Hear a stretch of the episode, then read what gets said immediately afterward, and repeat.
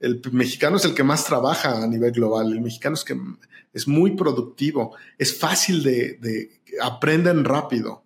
A lo mejor no fueron a las mejores universidades del mundo, pero cuando les das entrenamiento, son los mejores. La calidad de nuestros productos en mexicanos es, es legendaria a nivel global. Hay muchas cosas. Yo estaba en una agencia de autos en, en Texas y decían, bueno, todo el mundo busca la camioneta que está hecha en México porque es la que menos defectos tiene. Entonces, eso lo dicen y ya me ha pasado un par de veces. Entonces, eso nos debemos de sentir orgullosos de eso.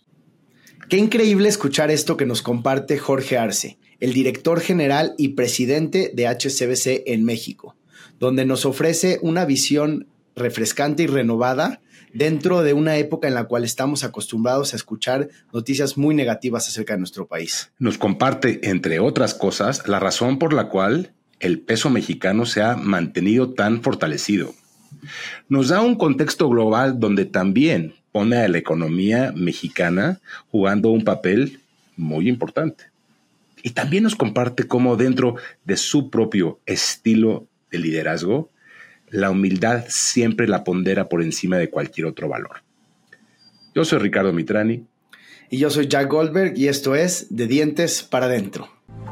De Dientes para Adentro, escudriñando las grandes historias de nuestros pacientes. Bienvenidos a este episodio de De Dientes para Adentro, donde tenemos el placer de estar con Jorge Arce. Él es director general y presidente de HCBC en México. Bienvenido, Jorge. Gracias, Jack. Gracias, Ricardo, por haberme invitado. Jorgito, qué placer tenerte con nosotros y quisiera decirle al público, eh, para que te conozca rápidamente, eh, se, me, se ocurría describirte con esta expresión que la conocemos todos y es siempre te he percibido como una alma de Dios, siempre te he percibido como, como este ser humano bondadoso, noble, eh, que, es, que compartido.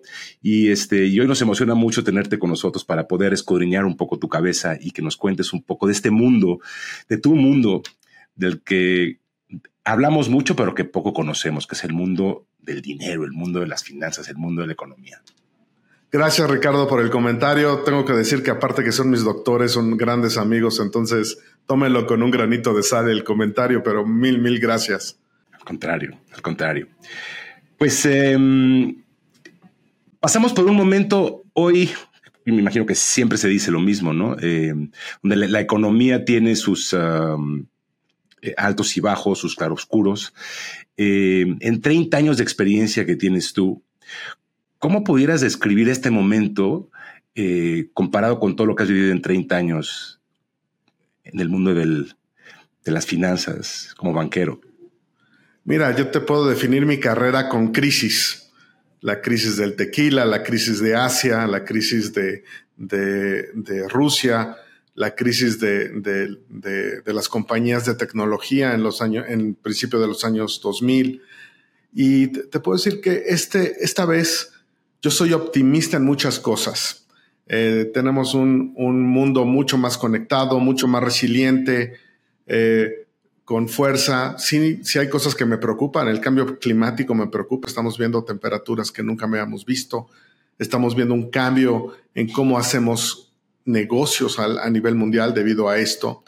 Y también hay un cambio en, la política global, ¿no? Se están creando bloques del este y del oeste que a pesar de eso, México se está beneficiando. Entonces, hay países ganadores. Yo creo que México es un país ganador en, lo que está pasando en el mundo. México se ha convertido durante los últimos 30 años en otro país. Se ha creado un andamiaje muy, muy sólido en términos de tratados de libre comercio, del Banco Central Independiente, de una relación muy, muy cercana a los Estados Unidos, pero también con otras latitudes. México tiene tratados de libre comercio no solo con Canadá, Estados Unidos, pero también con Asia Pacífico, con Europa y con Sudamérica. Entonces México yo lo veo muy positivo, estamos viendo un país muy, muy resiliente, lo vemos en los números todos los días, pero también vemos a un Estados Unidos que es nuestro principal socio comercial, también muy, muy sólido. Entonces en general sí me preocupa la guerra de Rusia con Ucrania, me preocupa el, calentamiento global, me preocupa los, los choques eh, políticos y geopolíticos que estamos viendo en ciertas partes con ciertos jugadores, pero en general yo veo un, un, un mundo que me da optimismo. Qué bueno, Jorge, que, pues qué bueno escucharte con optimismo porque pues ahora especialmente eh, vamos a hablar de México, que es nuestro país, eh, aunque tenemos mucha audiencia de, muchos otros países, pero realmente lo que sucede en México tiene mucha importancia en Latinoamérica en general. Y uno de los temas que ahora nos eh, interesa mucho que nos des tu opinión a los que no sabemos cómo funciona la economía realmente, es el tema de la fortaleza del peso que estamos viendo ante el dólar y nos encantaría que nos expliques a un nivel muy básico para los que no entendemos por qué está de esa forma desde tu perspectiva y cómo lo ves hacia futuro. Sí, esa pregunta me la hacen todos los fines de semana, todo mundo. Ojalá tuviera una respuesta, eh, pero hay muchas cosas que contribuyen a la fortaleza del peso. Primero que nada, es un país, como había dicho, es un país que en los últimos 30 años se transformó. Es una potencia exportadora. Es una potencia en el mercado internacional y exportamos y somos el principal socio comercial del país más grande del mundo, de Estados Unidos. Y tenemos una, unas exportaciones que son muy diversificadas. Antes que firmáramos el Tratado de Libre Comercio, 95% de las exportaciones mexicanas eran petróleo y exportábamos más o menos como 28 mil millones de dólares. Hoy exportamos más de 470 mil millones de dólares y, de, y solo el menos del 5% es petróleo. El resto son productos manufacturados, son servicios, son eh, productos agrícolas. Si a eso le sumas el turismo, México es una potencia de turismo a nivel global. Eh, uno va a Cabo, o va a Puerto Mita, o va a Cancún, eh, o va a San Miguel de Allende, inclusive Ciudad de México ya es un destino turístico muy, muy fuerte. También eso ayuda, contribuye a eso. Más aparte, 60 mil millones de dólares de, remesas al año, pues hace que México tenga una riqueza de dólares muy, muy profunda y muy continua durante muchos periodos. Además de eso, el peso es, un, es una moneda muy libre, muy líquida se, más o menos hay días que en México se venden y se compran 8 mil millones de dólares peso dólar. En México. Pero se pueden tradear a nivel global más de 60 mil millones de dólares, que son pesos que nunca entraron a México, que se venden y se compran en Chicago o se hacen derivados o lo usan para, eh, para protegerte de inversiones en otras, en otras latitudes. El peso se usa mucho como una moneda hedge que le dicen, que es de protección contra inversiones en otros lados. Entonces México tiene un mercado central independiente, con mucha credibilidad, unas exportaciones fuertes, muy abierto, muy abierto al mundo. En México tú puedes abrir tu cuenta en cualquier lado, puedes mandar y recibir dólares, pesos, puedes hacer muchas cosas y eso es único en, el mundo.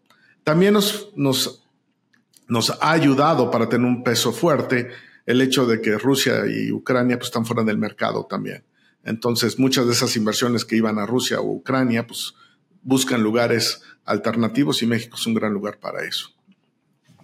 Parece mentira, pero eh, bueno, no parece mentira. Los medios de comunicación se encargan siempre de generar esta ansiedad en la población y, no, y, nos, y nos, pintan panoramas que a veces son, eh, pues eso, muy alarmantes. Y en México, pues invariablemente escuchamos todas estas historias que, que nos generan ansiedad y nosotros que vemos pacientes todos los días, parece mentira, pero la inmensa mayoría de nuestros pacientes llegan con este contagio de ansiedad de que el país está peor que nunca y, ella está, esta narrativa que es tan tóxica. Y por eso nos fascina recibirte, porque tú siempre traes esta narrativa tan optimista. Tú que eh, te codeas con, la, con la, gente que toma decisiones importantes, estás en, un, en una, sentado en una mesa donde inclusive puede estar el presidente de nuestro país y que te hace tener una óptica y una perspectiva muy diferente a la que otra vez los, los, medios se encargan de nutrir. Em, pero este, esta, esta condición de generar ansiedad parecería que, no solo es de México, parecería como que es de todos lados. Sin duda, sin duda. Mira, hay cosas que me preocupan también en México. la violencia, hay crimen organizado, hay ciertas cosas que tenemos que como país enfrentar. La, la desigualdad, sin duda, tenemos que invertir en infraestructura, tenemos que invertir en infraestructura, en las ciudades, tenemos que invertir en educación, tenemos que crear una población mucho más eh, educada, mucho más preparada para competir con un mundo muy, muy diferente a lo que vimos hace 30 años, por ejemplo. Eh, y eso sí tenemos que hacerlo juntos. No, no solo es la obligación del gobierno hacerlo, sino es de todos nosotros. Eh, pero sí hay cosas que se pueden mejorar, hay cosas que no están yendo tan bien, pero hay cosas que están saliendo bastante bien. Si tú hablas con gran mayoría de los empresarios, muchos tienen sus mejores años en los últimos tres, cuatro años. ¿Ok? Entonces, sí, hay cosas que tenemos que cambiar, hay cosas que tenemos que enfrentar. México ha probado que tiene instituciones sólidas que pueden enfrentar ciertos retos, eh, pero tenemos que seguir construyéndolo. México no es un, no es algo que ya llegamos y ya está construido, es algo que tenemos que seguir construyendo a lo largo del tiempo. Y eso no solo depende de, depende de quién va a ser nuestro presidente o quién va a ser el Congreso, sino de todos nosotros. Ahora, Jorge, ¿qué hablas de el tema de gobierno y presidencial? Pues sabemos que tenemos eh, relevo presidencial el próximo año y pues tenemos la costumbre en México que siempre que sale un presidente hay un, cambio en la economía y tenemos en algunos casos hemos tenido crisis. ¿Cómo ves el, futuro del 24 a nivel económico en México? Mira, vemos finanzas públicas muy sólidas, muy estables. Vemos eh, que, que Estados Unidos sigue creciendo.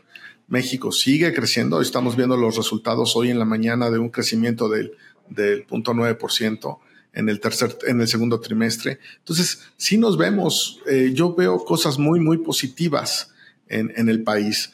Esto no va a cambiar. Eh, sí hay, me preocupan cosas de fuera, no me preocupan las altas tasas de interés que se mantengan por mucho, mucho tiempo, porque al final del día afectan a, la población, afectan a la economía, no solo en México, sino a nivel global. Que ahora la Fed acaba de volver a, a subir un poco las tasas, ¿no? Sí, sí, pero ya estamos viendo una tendencia a la baja en inflación, tanto en Estados Unidos como en México. La inflación subyacente sigue siendo un poco de un problema que tenemos que ver cómo lo... lo ¿Nos podrías explicar, perdón, qué es la diferencia entre inflación subyacente y, y estos conceptos de los que estás hablando para los que no sabemos? La subyacente quita cosas que son muy volátiles, por ejemplo, energía. La subyacente es la inflación real que sentimos todos los días, quitando las partes muy volátiles que es la energía, ciertos alimentos y cierto tipo de cosas. Esa tenemos que controlarla y yo creo que Banco de México ha hecho un gran esfuerzo en tratar de controlarla y ya se ven los efectos de controlarla. ¿Ok? Entonces, por eso, una de las cosas que también me faltó decir cuando me decían que eh, por qué el peso está tan fuerte, pues por el diferencial de tasas de interés también. México fue muy responsable, tomó muy en serio el problema de inflacionario, de inmediato subió tasas, de, inmediato trató de restringir la, oferta monetaria, que es uno de los grandes factores en crear inflación, y lo hizo mucho más rápido que inclusive otras latitudes y otros países más desarrollados. Eso también ha contribuido a que el peso se aprecie. Dado, eh, dado de que la inflación va para la baja, creemos que este, esta presión para Banco de México seguir subiendo tasas ya disminuyó. Y también va a pasar eso con, con los Estados Unidos. Yo creo que le quedan un par de, de subidas de tasa al Fed, pero eventualmente vamos a ver que las inflaciones tanto de México y Estados Unidos están controladas y vamos a ver las, una tendencia a la baja. La inflación, sin duda alguna, es lo que más afecta los bolsillos de cada uno de nosotros. Las clases bajas son las que más sufren, las clases medias también sufren bastante. Entonces, inflación es el principal problema ahorita que estaba enfrentando la humanidad eh, económicamente. Yo creo que eso ya se resolvió. Entonces, una vez que eso pasa, vamos a ver tasas a la baja que nos va a ayudar a crecer un poco más rápido. Y Jorge, en, en 30 años que llevas tú viendo muy de cerca y viendo el comportamiento del mundo. Eh, 30 años, eh, nosotros crecimos en un México que continuamente sufría devaluaciones de la moneda. Y literal, decir se devalúa el peso eh, era prácticamente catastrófico porque significaba que el valor adquisitivo, lo que teníamos, iba al suelo. Y, y la gente sí habla de que ahora con este superpeso va a llegar en cualquier momento el guamazo en el que se va se va a devaluar nuestra moneda. Eh, y la gente habla como que eso es lo lógico que tiene que pasar. Y yo no, o sea, otra vez en mi cabeza, cuando trato de entender la lógica, me quedan muchísimas lagunas que no me, no me dan esa claridad. En, tu cabeza, en tu cabeza, ¿qué pasa con esa, con ese superpeso viendo a futuro? ¿Tú crees que ese superpeso se va a devaluar, se va a ajustar o vamos a continuar con ese tipo de paridad? Mira, hay que ponerlo en un contexto diferente, México actual con México del que vivimos nosotros, eh, Ricardo. Eh, el México que nos tocó en los 80s, inclusive en los 90s, era un, un país muy, muy diferente, un país no tan abierto, no tan exportador, no tan, eh, que no tenía una institución independiente que es el Banco de México, que el gobierno se sobreendeudaba mucho en cortos plazos y que en ciertos momentos, cuando subían las tasas de interés a nivel global, que normalmente era lo que pasaba, el primero que se rompía era México. Dicen que cuando el Fed sube tasas, algo se rompe. Y normalmente los últimos 30, 40 años era México, porque México era un país sobreendeudado, muchos de la deuda era a corto plazo, no tenía una, base industrial, una base de servicios tan sólida, no tenía unas finanzas públicas tan, tan eh, disciplinadas como las tenemos ahora, eh, no tenía la industria turística como la tenemos al, del tamaño que la tenemos. Es más, es algo impresionante, pero México hoy exporta más productos agrícolas que petróleo. Es más, exporta más aguacate que petróleo en términos monetarios. Entonces, estamos exportando casi 70 mil millones de dólares.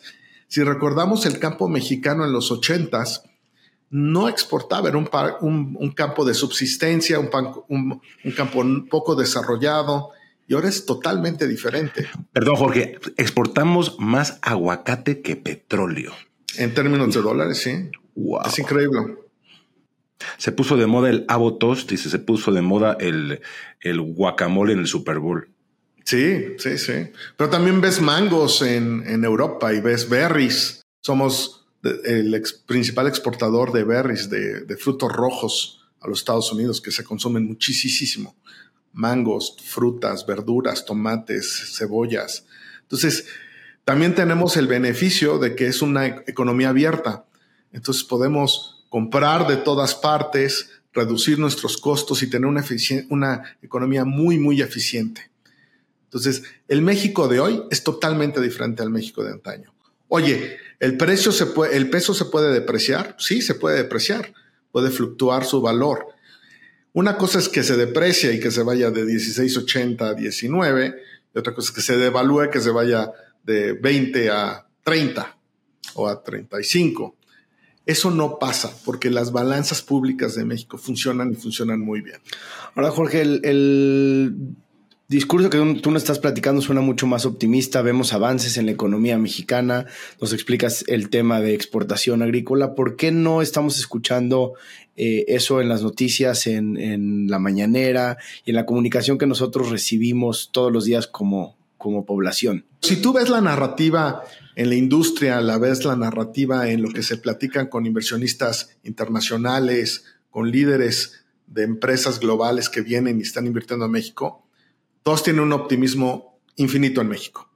Entonces estamos viendo una inversión, la planta más grande de Tesla a nivel global se va a hacer en, en Nuevo León, pero también Chrysler está invirtiendo, también Kia está invirtiendo, también muchas otras industrias están invirtiendo en México y lo ven como un lugar de crecimiento, no solo para cubrir nuestro mercado local, que es importante y grande, sino para cubrir el mercado global.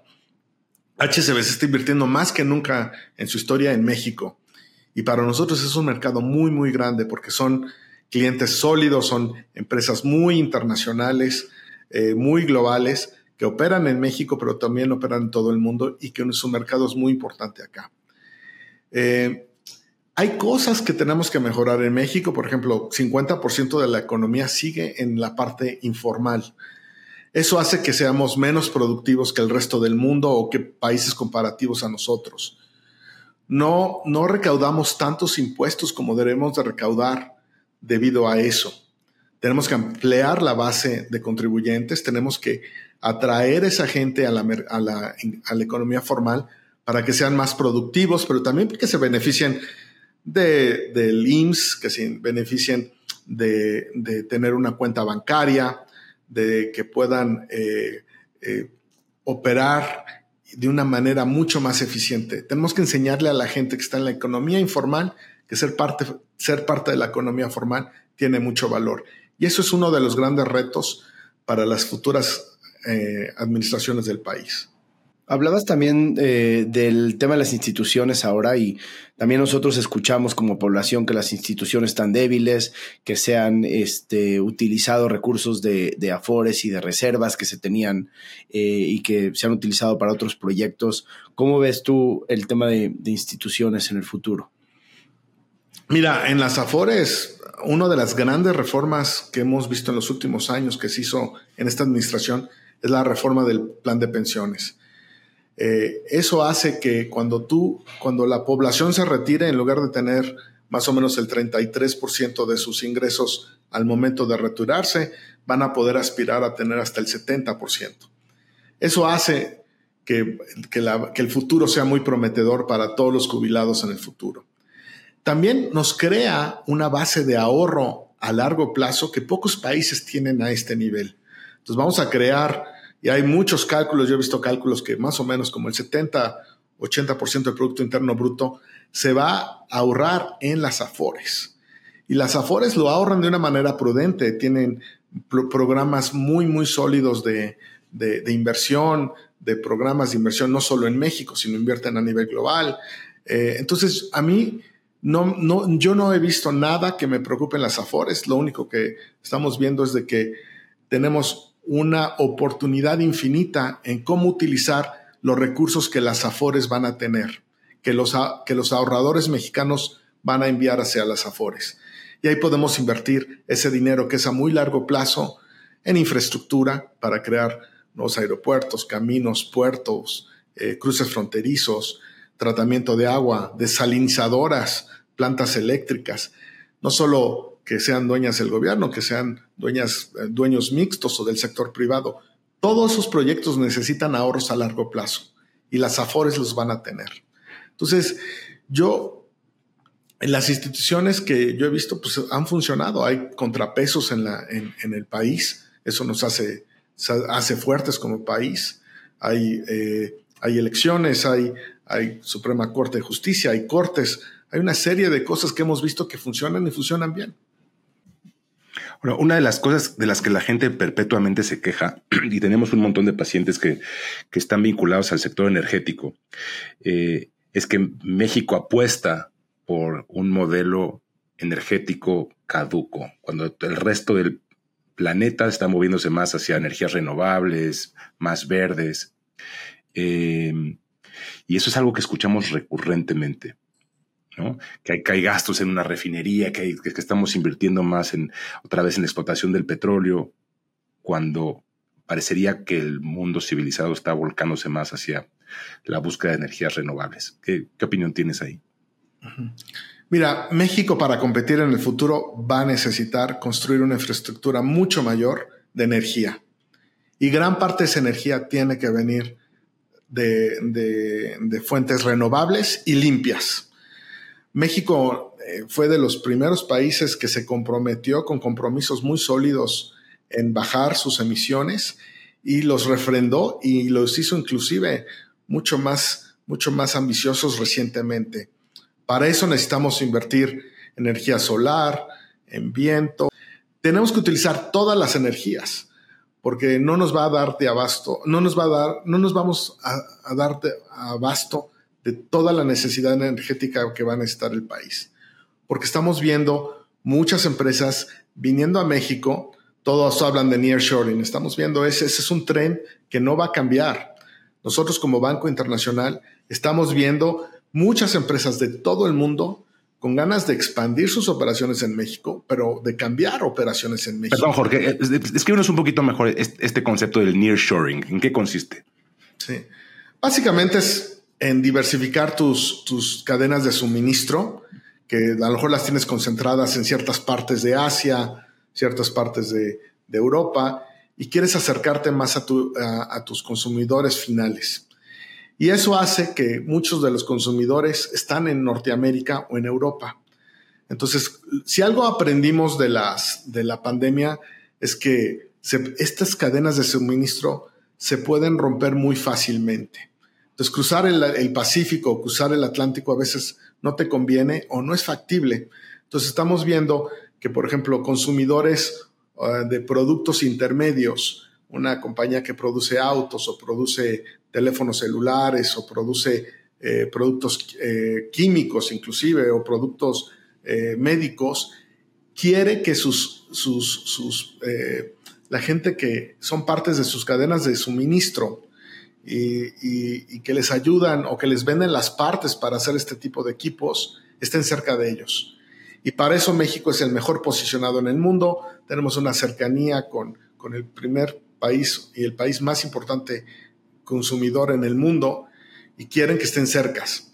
Entonces, una, una vez que se acercan a, a, las empresas, eh, tienen que hacerlo en el lugar más productivo y con mejor eh, costo de mano de obra, con mejor costo energético, con mejor logística. Y México difícilmente alguien le puede ganar en eso. Si tú pones una planta en el Bajío, pones una planta en Guadalajara o pones una planta en Chihuahua, pues estás, estás a 48 horas de cruzar la frontera y llegar a Chicago, llegar a Texas o llegar a Austin, donde están también muchos de las, del, resto de las cadenas productivas. Oye, esta, narrativa tan tóxica también de los políticos americanos que se encargan también de, desacreditar a México y que nos, acusan continuamente de ser los responsables de su problema en el narcotráfico y demás. Y, lo ves en, ambos lados del, espectro político en Estados Unidos. Pero, pero concretamente, ahora que también estamos por presenciar esta, este nuevo eh, debate de quién se va a quedar con la presidencia en Estados Unidos y que se, se, replantea este personaje Donald Trump, a quien tú conoces inclusive hasta personalmente cuando vivías en Nueva York. ¿Esto cómo potencialmente nos afecta a México? Es decir, este, ¿Tú, crees que es, es, parte de la narrativa política, pero a la hora de la hora nosotros no corremos riesgos? ¿O sí hay este riesgo que dependiendo de hacia dónde se vaya la, la balanza política en Estados Unidos puede afectar a México? Mira, yo creo que es una responsabilidad compartida de la parte de Estados Unidos y México, en la parte de la demanda y, y, y, y de los que los producen y que, que los envían para allá. Yo creo que tenemos que trabajar juntos yo creo que un diálogo entre los dos países, dándonos apoyos, reconociendo las responsabilidades que cada uno tiene, va a hacer que las cosas mejoren. Sin embargo, eh, la, retórica es preocupante, es fuerte, eh, no solo de un solo candidato, no, sino de muchos candidatos. Lo que tenemos que hacer es platicar, es acercarnos con ellos, es como país, es trabajar juntos, porque solo juntos lo vamos a resolver. México comparte la, frontera más cruzada en el mundo con los Estados Unidos. Eh, tenemos casi 2.000 kilómetros de frontera común, tenemos millones de mexicanos del otro lado.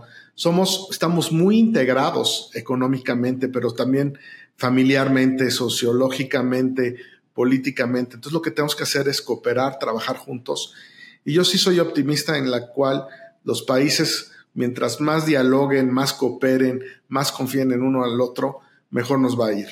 Y, pero es un problema, el narcotráfico es un problema de todos, es un problema que tenemos que atacar juntos y yo creo que haciéndolo juntos lo vamos a hacer mejor.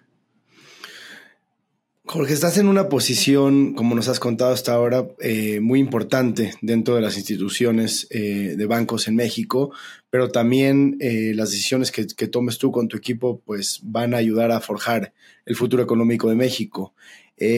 ¿Cómo manejas tú esta responsabilidad que tienes ante el poder de una forma personal? Primero con mucha humildad, ¿no? Tienes que, que tienes, sabes que tienes una responsabilidad ¿Cuántas eh, boquitas depende de ti, George? ¿Cuánta gente trabaja en, el banco? Tenemos entre 16 mil eh, eh, colegas que trabajan directamente en el banco, más aparte todos los proveedores de servicios y todo. entonces son casi 20 mil personas que cooperan o trabajan con, con, el banco directamente. pero aparte tenemos más de 6 y medio millones de clientes activos. Es un banco muy, muy importante para, para el grupo HSBC, pero yo también creo que es un banco muy importante para México. Es el banco que permite la interconexión entre este y oeste, norte y sur. Somos el banco por mucho el más internacional y más global que opera en México. Somos el banco del nearshoring, estamos ayudando a estas empresas que operan en otros lados en China que expandan sus operaciones aquí en México, Europa y obviamente las norteamericanas y sudamericanas, canadienses. Entonces somos un banco que, que está hecho para operar en un país como México, un país abierto, interconectado, creciente, con mucho futuro. Entonces, ¿qué tenemos que hacer? Pues asegurarnos que nuestros clientes tengan el servicio y la experiencia que, requieren y que merecen. Eh, ser los mejores en lo que damos, dar un precio transparente, claro y que, la gente sepa que está recibiendo el valor que está pagando por él. Eh, tenemos que darles los, mejores los mejores servicios, la, la, mejor experiencia digital que pueden tener. Para eso tenemos que invertir, para eso tenemos que entrenar a nuestra gente, para eso tenemos que ser una parte dinámica del, gremio bancario en México. Y por eso eh, la responsabilidad es muy, muy grande. Por ejemplo, hablábamos de finanzas verdes o del cambio climático. Las finanzas y el sistema bancario, el sistema financiero, es clave para hacer esta transición hacia una economía más sustentable, más verde, con menos emisiones que va a salvar al planeta. Porque al final del día, todas las decisiones grandes del planeta requieren dinero. Sin dinero no pasa nada. Entonces, si hay un cambio en cómo va a ser la energía en el futuro, qué empresas tienen que hacer un cambio de cómo operan, qué nuevas tecnologías tenemos que financiar, el sistema financiero es clave. No solo los reguladores, los bancos, pero también los inversionistas individuales como ustedes y, los grandes fondos de inversión. Y para eso nosotros en HSBC y yo en lo personal lo tomamos muy en serio esta responsabilidad. Entonces tenemos que dar buenos servicios, ser un gran lugar para que nuestros colegas trabajen, eh, que nuestros eh, clientes crezcan con nosotros y se beneficien de todo lo que podemos traer a la mesa para ellos, pero también ayudar al país a que transicione a ser una, un país mucho más sustentable, mucho más creciente, pero de una manera mucho más verde. Oye, esto que, esta palabra que eliges para contestar la pregunta de Jack, de cuál es tu forma de conducirte eh, a la hora de dirigir a una empresa del tamaño que tiene, y tú eliges usar la palabra humildad, que es una de las palabras que más nos gustan tanto a Jack como a mí. Y sin embargo, también participas, eh, te sientas en la mesa con, con líderes, eh, con, con, la gente que, que es responsable de verdaderamente llevar este país hacia un rumbo o otro rumbo. Y ahí tienes también esta capacidad, por estar sentado en esa mesa, de influir a través de tus intervenciones, a través de tus comentarios. Eh, y que muchas veces estas personas con las que tú interactúas, pues no, no tienen ese, este entendimiento de la humildad que tienes tú algún hack, alguna recomendación que nos puedas dar de, cómo juegas ese papel cuando estás tú en esa mesa donde lo que tú dices puede influenciar el rumbo inclusive del país. Eh, que al final del día es, se requiere de mucha creatividad, casi, casi que este lado artístico en la comunicación. Entonces me encantaría que nos contaras un poquito de esto. Mira, tengo el privilegio de participar en varios foros y tener muchos clientes y tener muchos amigos a todos niveles. Algo que sí es importante y algo que sí me ha sorprendido es que todos los líderes que yo conozco en México están comprometidos con su negocio y con el país. Todos quieren que sea un mejor país, todos quieren crecer su negocio, que le vaya mejor a sus, colaboradores que le vaya bien a sus clientes. Y eso es casi generalizado. Yo creo que la gran excepción sería encontrar a alguien que no fuera así. Eh, y lo ves en todas las industrias y a todos niveles. Entonces yo creo que hay un liderazgo muy comprometido con México eh, y, gente capaz, gente con visión, gente que pone a riesgo sus ahorros, que le dedica tiempo y esfuerzo todos los días a hacer las cosas mejor y que su negocio, que el país que sus colaboradores, que sus clientes y que sus familias mejoren. Eso te lo puedo decir, eh, Ricardo, que es casi generalizado. Y también en el sector público, la verdad, hablas a todos niveles, todo mundo quiere un mejor México, quiere un, país que sea más justo, más igualitario, que todo el mundo tenga acceso a oportunidades, y eso no cambia en el sector privado, en el sector público. A lo mejor cambia un poquito de cómo lo quieren hacer y todo, pero ya es cuestión de filosofía y de, de, visiones políticas. Pero al final del día, las buenas intenciones no las puedes esconder. Y yo sí les puedo decir que solo veo buenas intenciones cuando yo me siento. Pero aparte del liderazgo, yo creo que está a todos los niveles. Puede ser líder de un banco o de una gran empresa, manejar 100 mil personas, vender billones de dólares. Pero también un líder es el que se levanta en la mañana y toma el pecero, toma el metro, dos horas, va a trabajar, le echa todo el esfuerzo, regresa dos horas a su casa para estar con su familia, para cuidarlos, para asegurarse que tengan escuela, tengan servicios médicos, tengan comida. Ese es un líder también. Entonces yo creo que México está hecho de líderes, líderes desde las pequeñas empresas que venden tortas o venden eh, jugos en la calle hasta los que compiten con las grandes empresas multinacionales. Todo el mundo en México es un líder, un gran trabajador. Y lo ves en las estadísticas, no solo porque yo lo digo y quiero mucho este país. El mexicano es el que más trabaja a nivel global. El mexicano es que es muy productivo, es fácil de, de aprenden rápido. A lo mejor no fueron a las mejores universidades del mundo, pero cuando les das entrenamiento, son los mejores. La calidad de nuestros productos en mexicanos es, es legendaria a nivel global. Hay muchas cosas. Yo estaba en una agencia de autos en, en Texas y decían, bueno, todo el mundo busca la camioneta que está hecha en México porque es la que menos defectos tiene. Entonces, eso lo dicen y ya me ha pasado un par de veces. Entonces, eso nos debemos de sentir orgullosos de eso. Y siendo tú, Jorge, el, gran líder que eres y en la posición que tienes, eh, ¿cómo le haces para balancear eh, la cantidad de compromisos que tienes con eh, tu vida personal? Hace poquito nos, compartiste que tuviste una experiencia de salud personal muy importante qué cambios has hecho en tu vida para que la gente que nos está escuchando, que tiene agendas complicadas, probablemente no tan complicadas como la tuya, pero que nos cuesta trabajo balancear siempre la parte personal de salud y de autocuidado con nuestros compromisos en el trabajo. Eh, yo creo que tienes que tener un balance. Yo por mucho tiempo abusé de mi, de mi cuerpo, abusé de no tener el balance y me lo cobró. Estuve a punto de morirme en el 2021, se me reventó el vaso, estaba sobrepesado, estaba con presión arterial alta, diabético, y no, no lo hice muy bien. Entonces, en los últimos años, pues la vida te da una oportunidad diferente y pues bajas de peso, tratas de hacer más ejercicio, tratas de irte un poco más temprano de la oficina, aunque puedes trabajar desde tu casa y tener un poquito más de balanceo. Ahorita con las nuevas herramientas, para algunos tienen ese privilegio de poderlo hacer. Y también eh, poner las cosas en contexto poner las cosas en, manejar las presiones y saber que las cosas van a suceder y van a suceder bien por tu esfuerzo y que sí lo puedes hacer.